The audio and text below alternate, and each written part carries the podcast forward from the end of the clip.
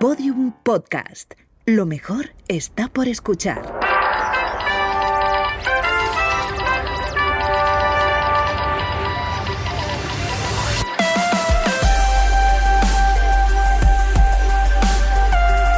Tentación a Medianoche, un podcast que homenajea la radionovela escrita por Rafael Barón en adaptación de su novela homónima y realizada para la cadena Ser en el año 1973. Episodio 39.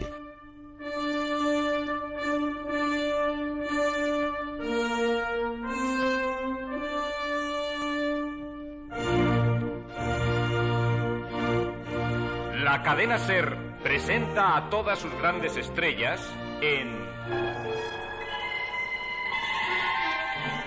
Tentación a medianoche. Novela original de Rafael Barón. Con Julio Varela como narrador. Enrique Aroca, realizador musical. Dirección José Fernando Dicenta.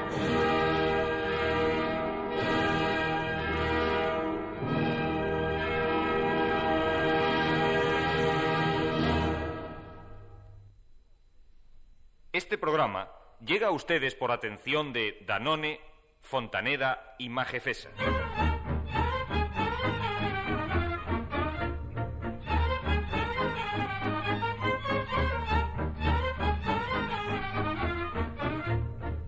Trecui seara pe uliță, la la la la la la la la Mă întâlni cu a mea mândruță, la la la la la la la la Avea două vede în mână, la la la la la El viajero que recorre las aldeas rumanas se ve sorprendido por la variedad caleidoscópica de los trajes populares, en los cuales el fondo blanco está marcado por los intensos colores de los bordados. Los de las mujeres son preciosos, con esas faldas negras y rojas, o rayadas, o multicolores, o de flecos, en los que se entrelazan el oro y la plata. Pues los de los hombres... Ah, magníficos también.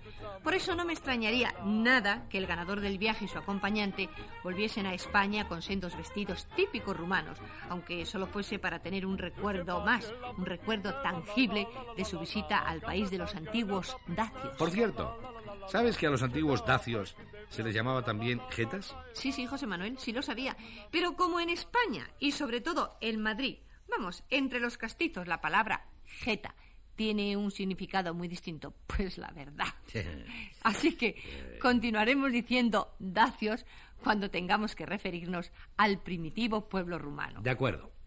Bueno, seguimos hablando del viaje invitación obsequio del Ministerio de Turismo rumano a nuestros amigos, a los amigos de Danone, Fontaneda y Majefesa. Ese viaje, sin la menor duda, es un atractivo más de nuestro programa. Lo mismo, lo mismo que el correo de las estrellas de la SER. Correo ya saben que empezará a funcionar el lunes próximo. Más adelante les comunicaremos, en fin, pues otras cosas también muy interesantes para todos. Como les hemos dicho en otras ocasiones, con Tentación a Medianoche, el nuevo éxito de Rafael Barón, nos proponemos batir en todo y por todo los anteriores triunfos de nuestro programa. Del programa de Danone, Fontaneda y Majefesa. Nuestro programa, amigos. Por eso cuando escriban ustedes a nuestras estrellas deben poner en el sobre para el programa de Danone, Fontaneda y Majefesa. Radio Madrid. Avenida de José Antonio 32, Madrid 13. Las demás instrucciones también las recuerdan, ¿verdad? Nada de cartas anónimas. Nada de cartas firmadas únicamente con un seudónimo. Nombre, apellidos y dirección tanto en las cartas como en el remite. Y a preguntar cosas. A pedir consejos. A contarnos todo lo que deseen. Así nuestra amistad se hará más íntima y aún más cordial que ahora. Esto es lo que todos los componentes del equipo de Tentación a Medianoche queremos. Lo mismo que Danone Fontaneda y Majefesa.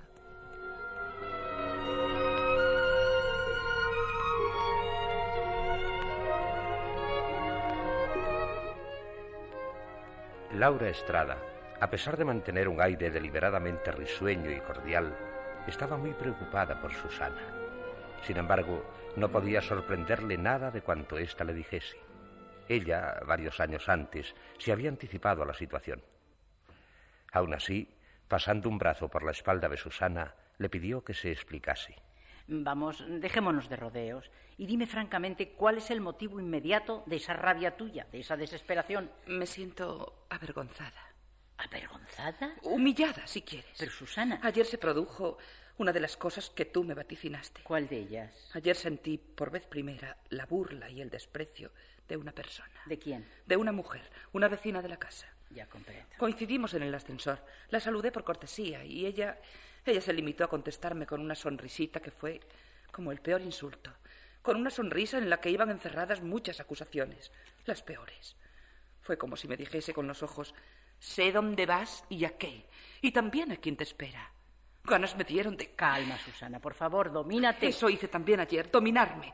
Pero el veneno, Laura, el veneno lo llevo en el corazón y en el alma. Sin embargo, ¿qué quieres que te diga? En mi opinión, has tenido suerte. ¿Suerte? Acabas de decir que es la primera vez que te ha pasado una cosa semejante. Así, con ese descaro, con esa desfachatez, de ese modo que parecía casi una agresión física. Sí, desde luego. Una vez en los años que llevas viviendo de esa manera, no es mucho. Laura, por favor. ¿Qué quieres? ¿Burlarte de No, por Dios. Quiero que tengas como siempre los pies en la tierra. A otras, con menos motivo, las han puesto de en la picota, hijita. Sí, quizás, pero yo no soy como ellas. Díselo a esa vecina, a ver si la convences. Que lo dudo. No volveré a esa casa. Aunque él se empeñe, no volveré. Entonces, ¿otra mudanza? ¿Cuántas veces habéis cambiado de piso en estos años? Varias. Tantas que quizá por eso los demás vecinos no tuvieron tiempo de fijarse ni de sospechar. En esta, donde lleváis más tiempo, pues... Afortunadamente esa mujer no sabe ni mi nombre, ni dónde vivo, ni... Bueno, olvídala. Táchala, como hacía aquel personaje de Casona en la casa de los siete balcones. Táchala. Y eso, cambia de apartamento. Menos mal que siempre se trata de apartamentos amueblados. Si no, qué horror. Siempre apartamentos amueblados, sí. Es decir, que jamás tengo algo mío, realmente mío. Algo que sea el día de mañana como, como una fuente de recuerdos. Cualquier cosa. Cambiamos de casa como si fuésemos de hotel en hotel, siempre con el miedo a que suceda algo, a un escándalo. a- Sabías que tendría que ser así forzosamente. Si se hubiese tratado de un hombre libre, Libre. Claro que en ese caso. No hubiese habido el menor problema, desde luego. ¿Por qué habrás tenido que enamorarte de semejante? Laura. A pesar de todo, sigues defendiéndole. Porque le quiero y porque me quiere. ¿Qué culpa tiene él de no poder ofrecerme otra cosa? De no. Precisamente por saber que no podía ofrecerte otra cosa. Hubiese debido renunciar a ti en lugar de complicarte la existencia como lo ha hecho. Porque ahora tú me dirás, Laura. mira, ¿cuál es tu situación? La más difícil, la más incómoda. Y si tuvieses un hijo... Calla, por Dios. Eso suele pasar cuando menos falta hace. En cambio, ahí tienes a la pobre Soraya. Y, y a mí misma, dos veces casada, con todas las de la ley y nada. Sin embargo, nadie sabe lo que me hubiese gustado tener un hijo. También a mí me gustaría. Pero te está vedado, como tantas otras cosas. Bien mirado, ¿por qué? ¿Cómo que por qué? En mi En caso. tu caso, Susana, un hijo sería una complicación más y un verdadero conflicto. ¿Tú sabes Sí, que- sí, lo sé, lo sé. Sé eso y sé también lo que diría la gente. La gente tendría que callarse. Como se cayó ayer esa vecina, con un silencio lleno de la peor intención. Porque tú, claro, te justificarías, dirías, en fin, eh, lo que fuese. Pero la gente... Ay, Susana, hija mía. La gente siempre piensa lo peor porque es lo que más le gusta, lo que más le divierte, y se niega a creer todo lo demás. Y lo más triste es que muchas veces acierta. Pero yo. Pues mira, tú sabías a todo lo que tendrías que renunciar cuando decidiste seguir adelante contra viento y marea. Yo misma te hice ver lo que te esperaba. Qué horror. Acabo de hacer justo lo que no quería, lo que no quiero. De vaca Molly. ¿Qué? Sí, sí, mira. Una vez, hace no sé cuántos años, vi una película de dibujos animados cuya protagonista era una vaca, la vaca Molly. Una vaca muy sabionda que se pasaba la película prodigando consejos a los demás animalitos. Ellos, claro, no lo seguían. Y cuando las cosas en consecuencia le salían mal, la vaca Molly corría a recordarles, te lo dije, te lo dije. Bueno, pues la nueva vaca Molly, por desgracia, soy yo. Vaya, menos mal que te veo reír. Eso era lo que pretendías conseguir con la historia de la vaca Molly, ¿verdad? Desde luego, sí. Y si no lo hubiese conseguido, pues no sé, me hubiera puesto a mugir. Sin embargo, espero no resultarte tan cargante como la vaca Molly. Eres estupenda, Laura. Una mujer increíble. Y proteica. como me dijo aquel individuo creyendo halagarme mucho. ¿Qué? ¿Te encuentras ahora mejor? ¿Más aliviada? Como siempre que me sincero contigo. Ay, qué desahogo. ¿Verdad? Si no te tuviera, no sé. Porque a mi madre, como comprenderás. No, ni palabra, claro. La pobre señora se moriría de la impresión si le dijeses tu secreto. Una historia tan, eh, tan bueno, tan, tan novelesca. Sí, es una de esas historias que a mi madre le gustan en los libros o en el cine. Pero dentro de su familia y siendo yo la protagonista. Hmm, todo cambia. Todo menos mi situación. Y el único final que le veo. Susana. ¿Qué te pasa? Me asustas. ¿Yo? Tu expresión, que es el reflejo exacto de tu pensamiento. Un pensamiento muy negro, ¿verdad? Como la muerte. Esa es la única solución, Laura. Una solución demasiado tremenda. No te habrá pasado por la imaginación, espero, la, la, la, la posibilidad de, de hacer una barbaridad, ¿eh, Susana? No, no. Lo dices de un modo muy poco convincente. Susana, criatura, hace un momento, al verte reír, creía que el nubarrón había pasado, pero ahora... Te aseguro que no debes tener miedo por mí, aunque alguna vez se me haya ocurrido que... ¿Qué? Que sería maravilloso cerrar los ojos y dormir, dormir, dormir. Sí, qué bien. Lo que siento es que ese dormir, dormir, dormir tuyo me va a tener a mí sin pegar ojo de ahora en adelante. No, no, Laura. Siempre he reaccionado a tiempo. Gracias a Dios. Eh, ¿Esta tarde estás libre? Sí, hoy no podemos vernos. Tiene que ir con ella a no sé dónde. Me alegro. ¿Por qué? Porque así podemos irnos tú y yo, ahora mismito, a merendar por ahí. Y, y a un cine o a un teatro. Y a cenar después si se nos antoja. O incluso a un club, como fin de fiesta. Pero, Laura... Sí, sí, sí, sí. Así tú olvidarás tus preocupaciones, aunque sea la fuerza. Y yo, cuando vuelva a casa, lograré conciliar el sueño. Sí, anda, anda, anda. Mira, ahí tienes el teléfono. Habla con tu madre y adviértele que quizá llegues muy tarde, para que no se asuste. Pero... Nada, nada. Si no la llamas tú, lo haré yo, ¿eh? Además, Susana, es una orden. ¿O te has olvidado ya de que soy tu jefe? Eres una santa. Proteica y santa. ¡Uy, qué complicada soy!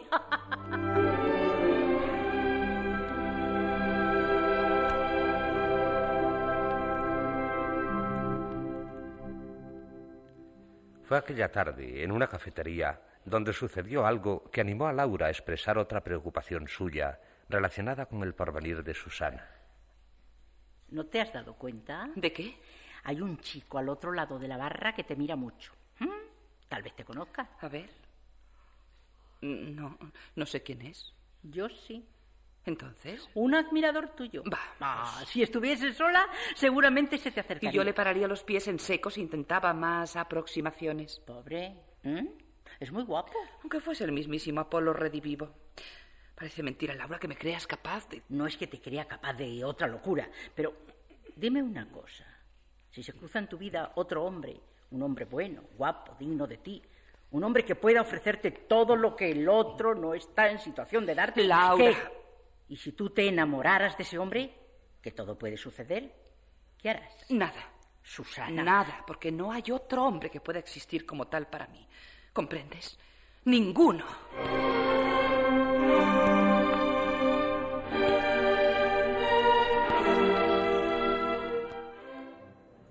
Al contestar a Germán Garenzana, Petre Barbus se refirió en tono de broma a su situación sentimental.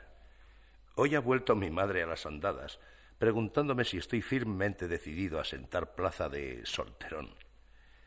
Como en otras ocasiones, yo le he dicho que eso, naturalmente, no depende de mí, que es cosa del destino. ¿Y sabes lo que me ha contestado? Que al destino hay que ayudarle un poco, sobre todo en estos casos. La verdad, Germán, empiezo a sospechar que el destino se ha olvidado de destinarme esposa. La mujer que se hubiera debido casar conmigo no existe.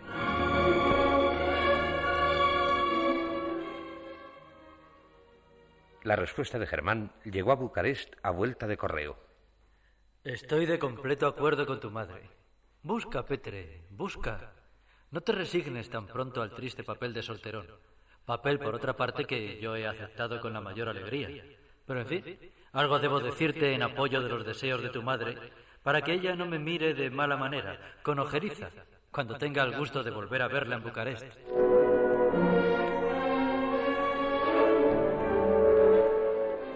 José Ramón Arellano, a pesar de su deseo, continuaba sin saber cómo actuar en aquel caso. Temía que su madre se negase. Todo esto lo dijo por teléfono una tarde en la soledad de su estudio. Sí, cariño. Comprendo que es ridículo, pero no sé cómo hacer. Sí, claro. Tengo la experiencia de otras cosas. Sin embargo, naturalmente. Ella es la primera interesada, pero aún así Sí, estoy al acecho del momento adecuado y a la primera oportunidad le hablaré. Le diré, por ejemplo, que conozco a alguien de sus características que ha visitado a la doctora Aslan y se ha curado. No, no le diré que se trata de una mujer, porque entonces empezaría vueltas con sus preguntas y todo se complicaría. No, le hablaré de un hombre, de un señor, y arreglaré las cosas de la mejor manera posible. Confía en mí. Siempre, ya lo sé, a pesar de todo, y yo te agradezco esa confianza. Te quiero mucho, cada día más. Un beso, cariño, amor. Te quiero con toda mi alma.